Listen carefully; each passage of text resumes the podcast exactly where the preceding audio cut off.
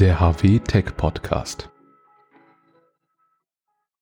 Hallo und herzlich willkommen zum HW Tech Podcast. Mein Name ist Dominik und ich arbeite im Produktmanagement von HW. Heute sprechen wir darüber, wie in heutigen Industrieanwendungen Komponenten mit IO-Link den Service vereinfachen und die Verfügbarkeit steigern können.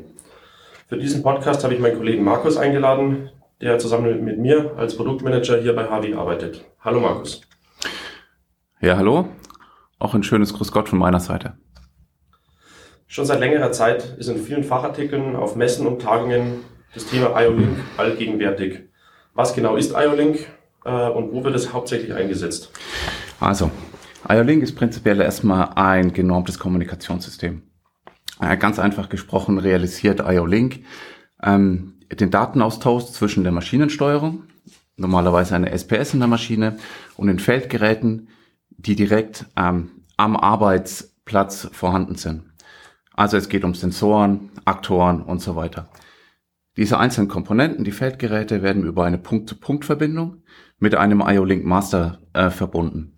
Ähm, dadurch, dass es eine Punkt-zu-Punkt-Verbindung ist, ist es im eigentlichen Sinn kein ähm, klassisches Bussystem, ähm, an dem mehrere Komponenten an einem einzelnen Draht verbunden sind, ähm, sondern es ist immer eine 1 zu 1 Verbindung. Ähm, durch die digitale Kommunikation und es geht jetzt nicht um ein digitales Signal, ein aus, sondern wirklich um das äh, Übertragen von Telegrammen. Ähm, können neben den einzelnen Informationen auch zusätzliche Informationen oder kombinierte Kombinationen, kombinierte Informationen übermittelt werden. Ähm, also das Gerät überliefert dann nicht nur einzelne Druck, Temperatur oder auch Positionssignale, sondern es können auch Fehlermeldungen übermittelt werden, es können kombinierte Signale übermittelt werden, ähm, anders als bei herkömmlichen Sensoren. Ähm, also die Feldgeräte werden dadurch ein Stück weit intelligenter und durch dieses IO-Link tragen die Sensoren ähm, ihren eigenen Beitrag zu dieser ähm, Industrie 4.0 beziehungsweise wie es auf der Rest der Welt genannt wird, IoT bei.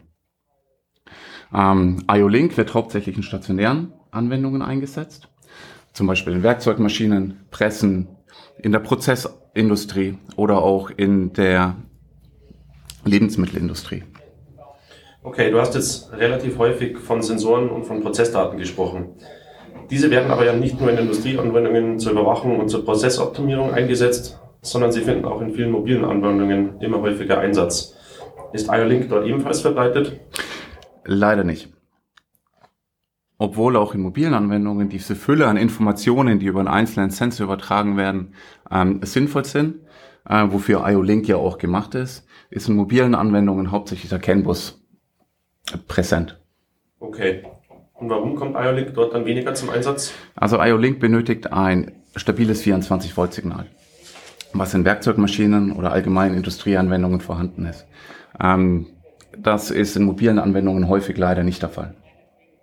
Okay, danke.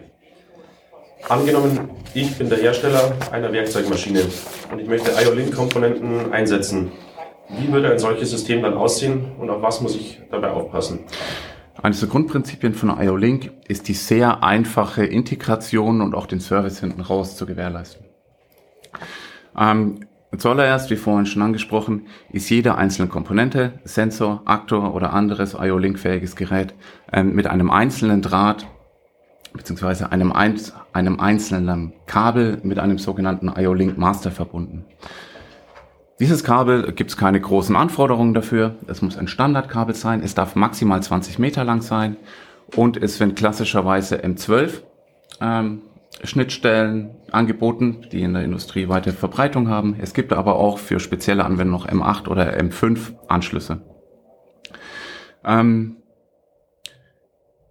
jedes einzelne Gerät hat am IO-Link Master einen einzelnen Anschluss. Man kann sich wie so eine Mehrfachsteckdose vorstellen. Also ein Gerät wird mit einem Kabel an einem Anschluss angeschlossen. So weiß der IO-Link Master immer ganz genau, was für ein Gerät und was für ein Feldgerät ähm, es sich dann am anderen Ende befindet. Man kann es ein bisschen vergleichen mit einem normalen herkömmlichen PC, wie jeder von uns zu Hause hat. hier habe ich ja auch, ich habe meine Tastatur, ich habe meine Maus, ich habe meine Kamera und all die anderen Peripheriegeräte, die da verbunden sind, alle mit einem einzelnen Kabel an den PC angeschlossen. IO-Link verfolgt einen ähnlichen Weg, deswegen spricht man ab und zu auch von IO-Link ist der USB des Industrie, der Industrieanwendung.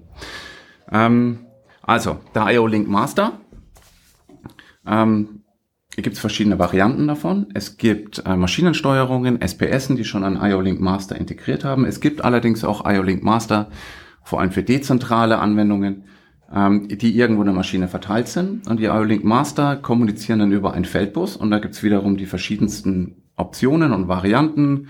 Profinet, EtherCAT, Modbus, was auch immer in der Maschine vorhanden ist, ähm, die dann mit der Hauptsteuerung kommunizieren. Genau, diese Kommunikation erfolgt dann über ein Bussystem.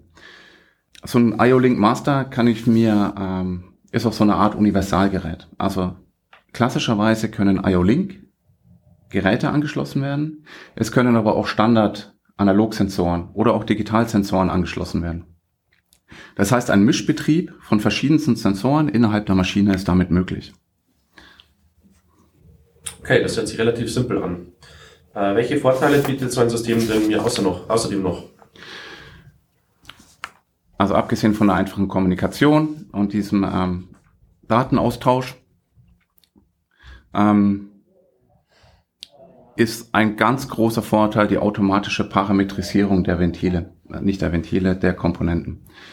Also, wir kommen aus der Welt der Hydraulik, wir arbeiten viel mit Drucksensoren und Druckschaltern. So ein klassischer Druckschalter ähm, gibt ein elektronisches Signal, sobald der Druck sich entweder über einem definierten Druckbereich oder innerhalb eines Druckfensters befindet.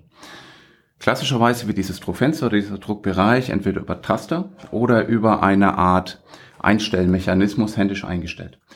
Bei IO-Link ist es der schöne Vorteil, ähm, dass sobald ich dieses Gerät an den IO-Link Master anschließe, diese Druckpunkte automatisch eingestellt werden.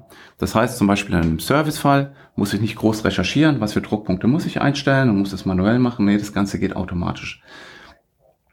Damit kann ich erstmal die, die Inbetriebnahme und den Service vereinfachen. Auf der anderen Seite ist der große Vorteil, so eine Maschine ähm, hat ja in den seltensten Fällen immer nur ein Arbeitszyklus oder eine bestimmte Aufgabe, sondern sie variiert. Und je nachdem, was für eine Aufgabe ich die Maschine zu erledigen hat, müssen auch verschiedene Druckeinstellungen gemacht werden. Über diese IO-Link-Schnittstelle kann ich je nach Prozess und nach Aufgabe verschiedene Drücke einstellen. Vollautomatisch, ohne händischen Eingriff. Das erhöht die Maschinenlaufzeit, das erhöht die Effizienz und es verringert die Fehlerwahrscheinlichkeit. Und ähm, Zusätzlicher Nebeneffekt ist, dadurch, dass alles automatisch passiert, verhindere ich natürlich auch ähm, die Fehleranfälligkeit von falschen Einstellungen beziehungsweise auch ähm, absichtliches Fehlverhalten, was leider heutzutage dann doch ab und zu vorkommt. Alles klar. Ich glaube, das war heute eine sehr informative Runde. Vielen Dank dir, Markus. Ich habe mitgenommen, dass IO-Link in Industrieanwendungen äh, einen ziemlich großen Vorteil bringen kann. Ähm, es gestaltet den letzten Meter zur Feldgerät, äh, Feldgeräteebene sehr transparent und es hilft, die Maschine intelligenter zu machen. Außerdem macht es auch den Service einfacher. Das war's für heute. Es hat mich sehr gefreut, Markus, mit dir äh, dieses Thema zu diskutieren und ich hoffe, dass wir auch Ihnen das Thema IO-Link ein Stück weit näher bringen konnten. Hören Sie sich gerne auch die nächsten Podcasts vom HW Tech Podcast an. Äh, wenn Sie dazu noch Fragen haben oder Ideen für weitere spannende Episoden, äh, dann schicken Sie uns gerne eine E-Mail an podcast.hw.de. Vielen Dank. Vielen Dank, Dominik, für die Einladung. Tschüss.